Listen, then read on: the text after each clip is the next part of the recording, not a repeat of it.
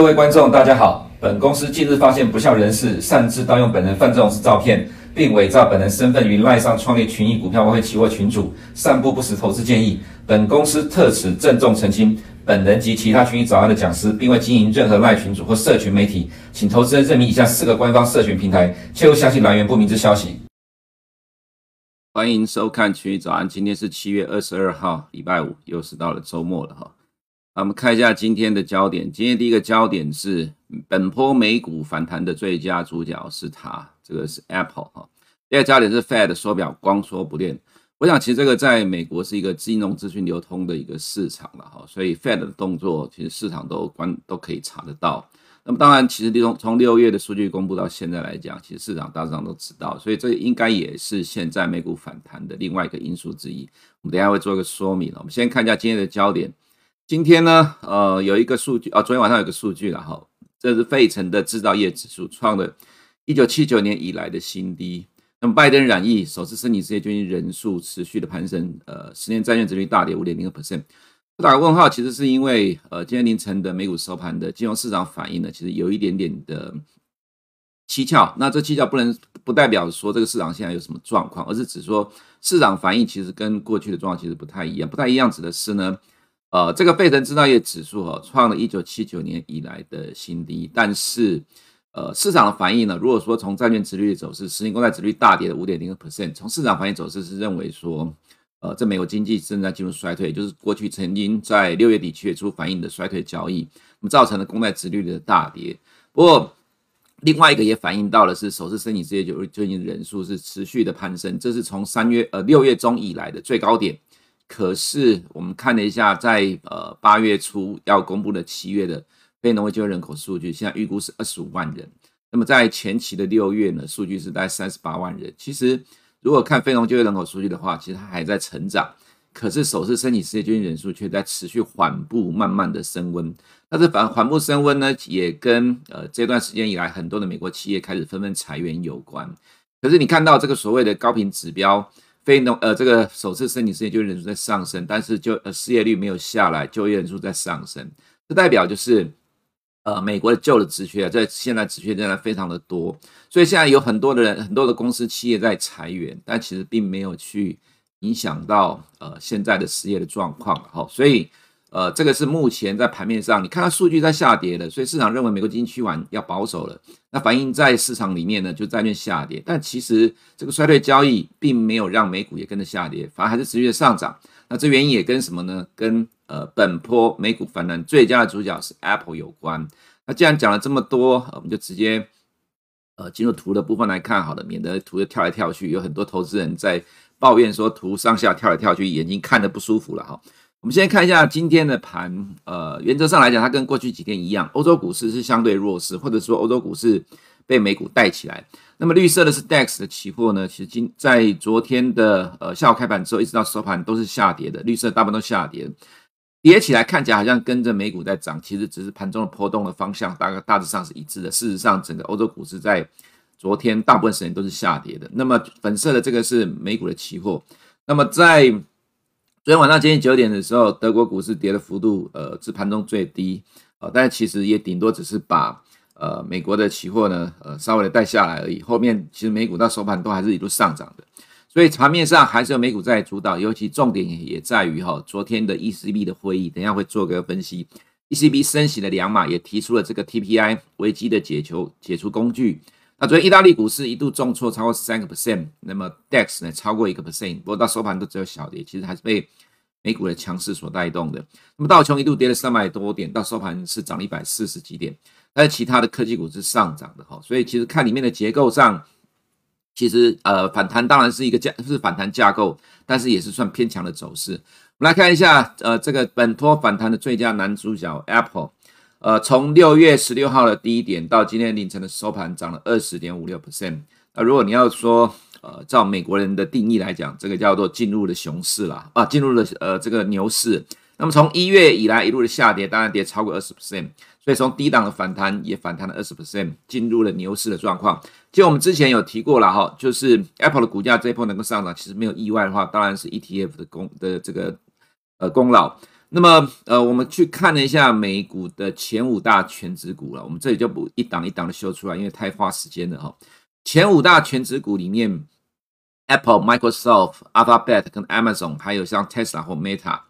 其实只有一档股票的走势这么强，从低档到呃今天收盘反弹二十 percent，只有 Apple 这一档，其他的都没有。都还在低档震荡，看起来线型上好像是一个小突破的一个状况，只有 Apple 的走势这么强。那么我们在前几天有提过，这个其实没有意外，就是 ETF 的功劳。另外一个是在前两天嘛，我们看到有一个数据啦，说在今年上半年的，哈，美国的股票共同型基金还是流入两千多亿美元。但是其实股票型的共同基金，呃，我们个人倒觉得说那个参考性有限，因为毕竟现在是 ETF 市占率持续在增加，呃，共同基金的市占持续在降低的一个过程当中。所以，我们看了一下 ETF 的状况。呃，这边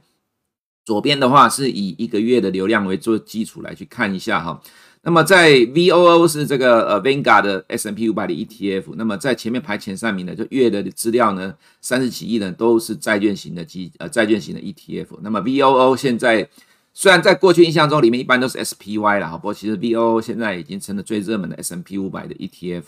那呃，一个月的话流入了二十六亿美金，QQQ 流入了二十二亿美金。如果看一个礼一个礼拜的状况，就是过去五个交易日来讲，其实在前面几名也都是债券型的基金。那么债券型基基基金之下呢，第一个就是 VOO S 呃这个 Vanguard 的 S&P 五百 ETF，一周流入了五亿美金。那所以哈，其实 ETF 效应就是这样。其实我们以前就看过很多经纪人在讲说。他们在买 ETF，尤其是在 ETF 的基金经理人，在买的时候，不见得会照 ETF 里面的权重排名去买，通常会去买最知名的、影响力大的公司。Apple 是美股市值最大的公司，所以为什么我们常常以前在讲说在，呃上涨的过程当中，尤其是在美股的牛市里面，你要看前五大权值股，因为 ETF 买盘就是买前五大权值股。那么在下跌的过程当中，看谁最强，其实通常都会是最大权值股 Apple，因为 ETF。下来会买，那么其实这一波反弹到现在来讲了哈，其实主要还是 ETF 的贡献。那这当然我们会认为是一个技术性的反弹。我们也可以看到，从这样的一个状况来看，Apple 的股价其实是持续被修正，但一路的反弹，它其实不甩利空。所以下礼拜的公布财报，其实公布财报前股价已经涨了二十 percent，有可能下礼拜的状况就会变得比较对股价就进入整理比较有不利的状况。为什么会有这样的状况呢？其实也另外一个就是呼应到今天凌晨的一档公司叫 Snap，啊，盘后跌了二十六个 percent。等一下我们看一下。另外一个是 Tesla，今天收盘涨了九点七八 percent，然后昨天早上盘后大家有今天先讲到，其实状况不错。不过呃，先看一下好了，这个 Snap，呃，今天盘后的数据呢，跌了二十六点五四 percent。它财报呢，其实讲了一堆，重点就是广告收入降低了啦，哈，所以呃，在经济趋势呃趋缓的情况之下。广告收入就会降低了，这个内容投资人有兴趣就自己看了哈。重点在于呢，呃，同类型的公司就是广告营收占比重很高的，像 Snap 广告营收几乎占了九十 percent 以上，像 Meta 的话，广告营收大概占了差不多八十五九十 percent，所以 Meta 今天盘后跌了将近五个 percent，这是为什么现在的美股期货在亚洲时段，呃，你看到 n a s d a 是下跌的幅度比较大的原因。另外是 Alphabet，这也是广告收入比重高的公司，它跌了二点九二 percent。所以今天晚上的美股了哈，应该会是由科技股的财报所带领的往下跌。可是以目前的呃在美股期货角度来讲，其实我个人觉得今天晚上如果美股真的会反映财报的跌的话，现在目前的情况来看，呃，看起来今天晚上跌幅应该是不大。当然要等到现货开板之后才知道，因为毕竟。Snap 盘后跌了二十七个 percent，其实这个幅度真的很大。我们在昨天有提到说，美股要真正呃看到下个礼拜科技股的财报对未来的预期，才会真正去反映真实的状况了哈。那么在过去一周利空不跌，其实可以把它解读成是呃过度修正之后的反弹，重点在下周的科技股财报。不过今天的 Snap 先出来了，所以让 Meta 也跟着跌，让 Alphabet 也跟着跌，跟着跌，会不会提早到今天晚上呢？呃，拭目以待了哈，但是我们先不做呃悲观的预估了哈。再来就是我们刚刚在前面有提到的这个部分，就是 Fed 光说不练了哈。我们有留意到一个现象了哈，Fed 之前在五月的 FOMC 的时候，Fed 在五月的 FOMC 的时候，呃，宣布今年的缩表计划，从六月开始每个月缩减资产负债表四百七十五亿美元。三个月之后缩减九百五十亿美元，这四百七十五亿美元里面大概有三百亿的国债跟一百七十五亿的 MBS，所以我们去注意呃，去关注了一下呃，Fed 资产负债表的状况，我们也留意到这样的情况哈，就是在整个六月份，国债呢只有减少了三百亿美元，呃，只有减少了九十三亿美元。那么 MBS 呢，反而还增加了十九点八亿哦。这其实你要注意，这是增加，不是减少哦。它预本来的计划是呃，又一个月要减少一百七十五亿的 MBS，结果反而是增加的。难道是因为房地产市场重挫的关系吗？那我们看到国债要增要减少三百亿的结果，只有减少了九十三亿。另外，我们看到呃这个表呢，是从一月呃不对，从六月一号到七月十三号了哈。从六月一号到七月十三号，也就是说一个半月的时间。正常的情况来讲，要缩缩表的话，国债应该是要减差不多六呃四百五十亿的状况。但其实一月到呃对不对，六月一号到七月十三号。呃，国债就是公债的部分，其实实际上缩表的金额只有三百一十四亿，也就是说，其实进入七月之后才有比较明显的呃这个缩表的动作。那么 MBS 的部分呢，如果刚才我们所看到的啦哈，呃，在六月份是增加了十九点八亿，结果如你看到六月呃六月一号到七月十号增加了二十亿，表示进入七月之后 MBS 还增加，那么这代表是 Fed 现在的缩表其实并没有照他预估的进度来走。原因是什么呢？呃，近期当然，Fed 出了一些的报告，提到说债券市场流动性出了一些问题。当然，我们也观察到另外一个状况，可能是投资人需要去留意的部分了哈，就是外国人持有美债、美国的国债的金额哈。这是公布的数据，是到五月份，我们可以看一下，呃，到五月份的数据啊，外国人持有美债的金额是七十四点二亿，呃，七点四兆。那美国现在国债的规模大概是差不多二十三、二十四兆左右。外国持有大概总金额是七点四兆，那么这里面呢，日本当然还是最大的持有国，现在持有的美债大概是一点二兆，第二大持有国是中国哈，现在持有的美债降了，降到了跌到一兆以下，现在大概持有九千八百亿美元，但其实这个数据如果到今天来讲，它其实变就变得有点敏感了哈，为什么敏感呢？我们可以看到。呃，中国持有美国的国债，在去年十一月见到高点之后，就一路往下掉。那么这个点呢，这里稍稍有点凸起来，这个地方是二月份。你再对比一下，这个地方也是日本持有的美国国债时间点，在二月份没有掉，但是后面三四五连续大幅度的下滑。中国持有美国的国债在三月之后快速下滑，这是什么因素造成的呢？还记得俄乌战争吗？在二月二十四号呃发生之后。俄国的海外资产被欧美国家扣留，那么，呃，我们在这个过程当中，其实有提到一个新闻，就是说，呃，国际上各个主权国家意识到了美国公债其实并不是那么安全的资产，因为欧美国家可以用他们自己任何想要的理由，就去冻结了这些国家的央行的资产，这些美国公债就是国外央行的资产。结果，呃，在在这种情况之下，我们就看到了三四五三个月。中国持有的美债持续的下滑，日本持有的美债持续的下滑。其实考量到这样的一个变数，如果在今年啊哈，如果在今年 Fed 真的要照他预计的目标计划来缩表的话，那当然，其实我们认为债券市场可能会有很大的冲击，因为等于市场上在呃缩减，就在债券市场的买方，除了少了 Fed 之外，又少了外国的央行，这里面外国央行可能。呃，中国会是一个主要的一个角色，所以俄乌战争反而呃造成了美国的债市的更大的问题。那这样的情况是否有可能会使得 Fed 在未来投鼠忌器？所以反而这里呢，我们建议投资人其实你要密切的关注每个月 Fed 的缩表进度，因为它会反映出这样的一个现象跟问题。那么如果照这种状况来看的话，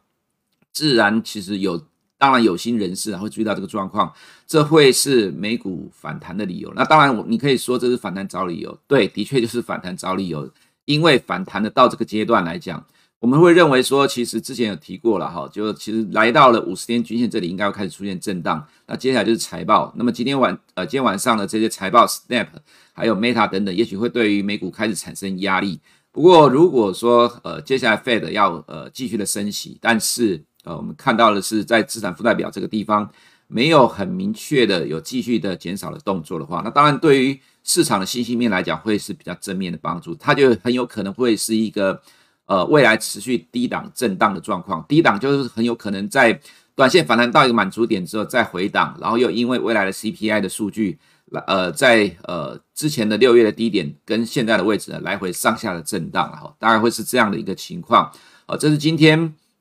呃在美股的部分了哈，我们花一点时间来说明，就用呃跟过去不一样的一个形式，我们直接看图的部分，再回过头来看我们上面的焦点，大致上就可以了解哦，今天美股的重点是在哪里哈？其实现在亚洲时段的期货已经在先反应了哈。另外是今天晚上要公布，呃，下午就开始公布了欧元区各国的 PMI，还有美国的 PMI 了。不过在上涨的时候，其实 PMI 对美股的影响并不多，呃，并不呃影响力不大。通常是只有在下跌的时候呢，其实市场才会关注美国的 PMI 的走势。那么接下来呢，呃，进入了其他的部分了哈，就是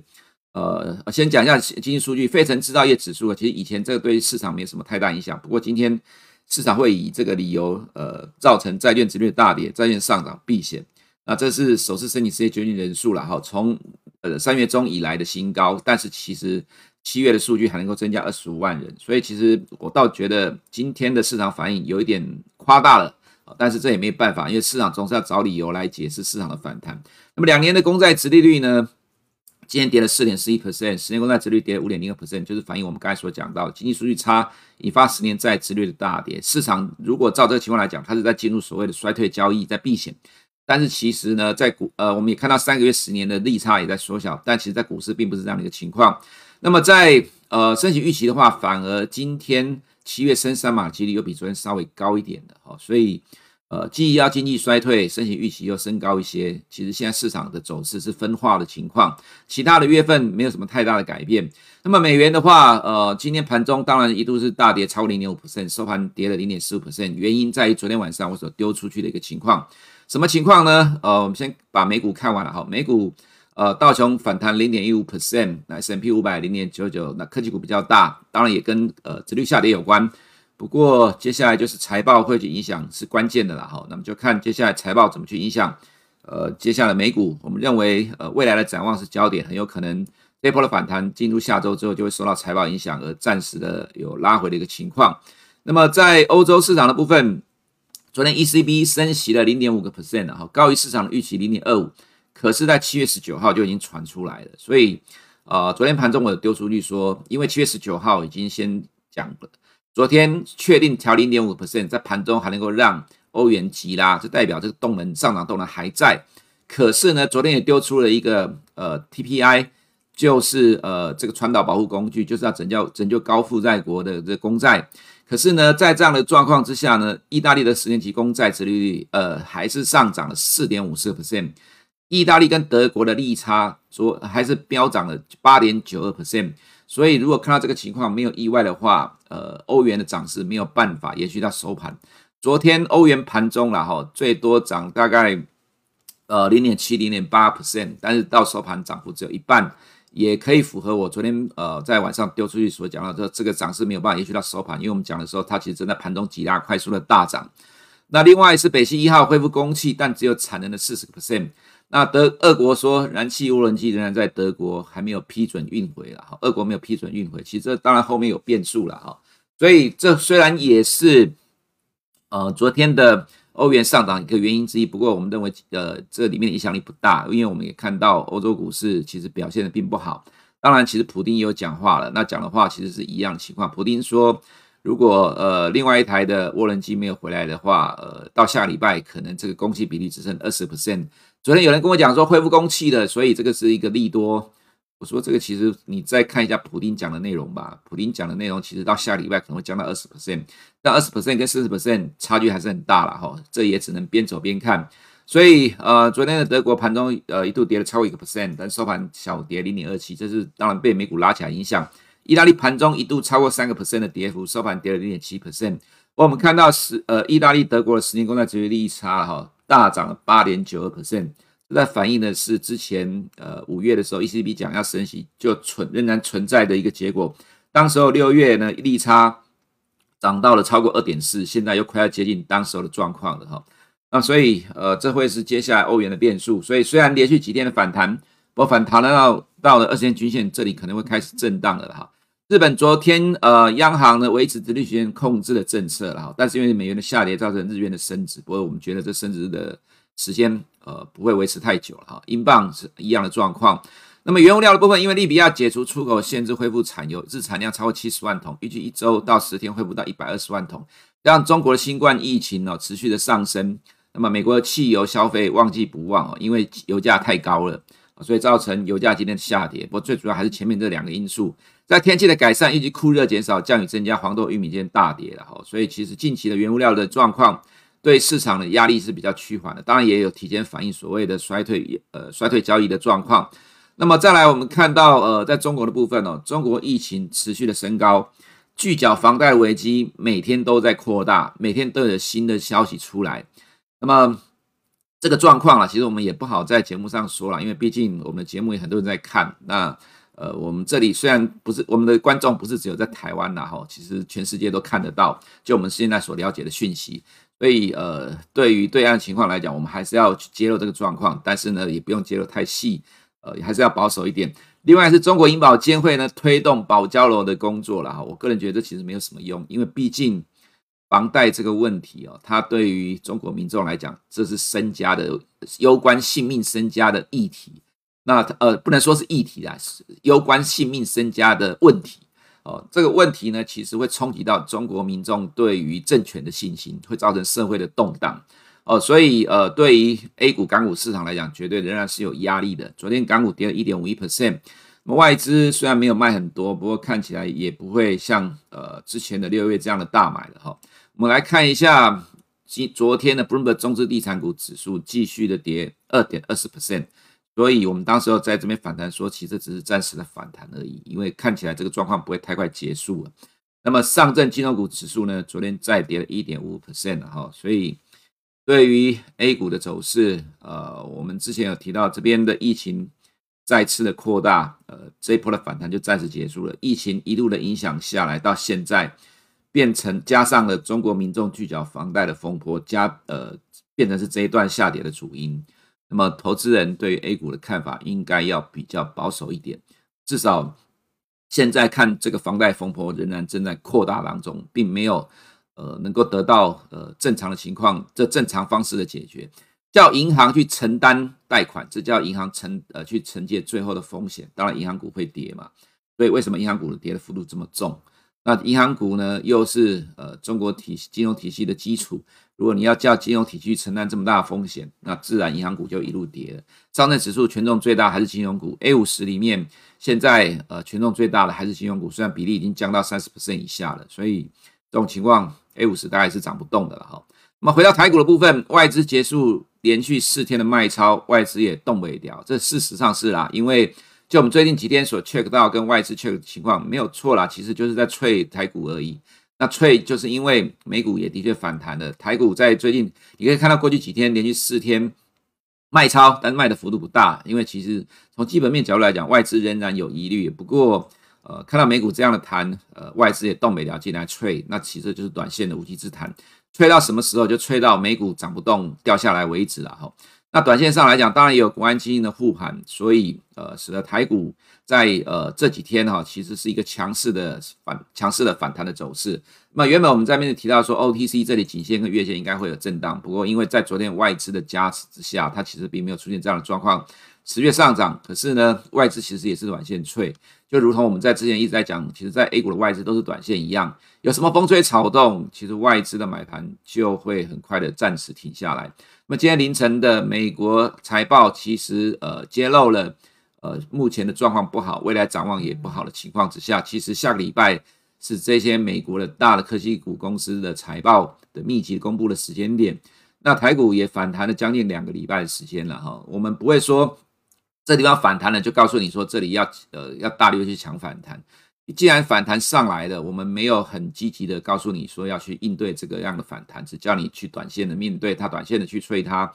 那如果到了目前这个阶段，你要进入美股的财报周，密集的财报周，我们当然会建议的还是比较保守一点哈。毕竟整个市场现在基本面其实仍然在持续的恶化当中。你可以说它已经跌了一大部分了，反应大部分都已经 price in 了，可是大部分 price in 之后。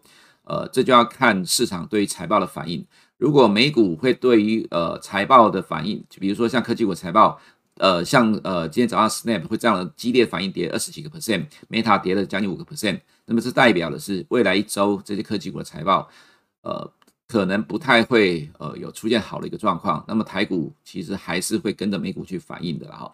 为什么科技股反而会是相对上比较弱？因为大部分的科技产品都是非必需消费品，在通货膨胀引发了经济衰退的大方向、大趋势之下，非必需消费品通常会是第一个被缩减消费支出的对象。所以这也是为什么台湾的科技业看起来基本面状况都不好。那不好的情况之下，无稽之谈就是由技术面的角度来衡量。所以还是建议投资人短线应对。以上是我们今天群益早内容，我们下周见。如果你不想错过最新市场动态，记得开启小铃铛并按下订阅。此外，我们在脸书、YouTube 以及 Podcast 都有丰富的影片内容，千万不要错过。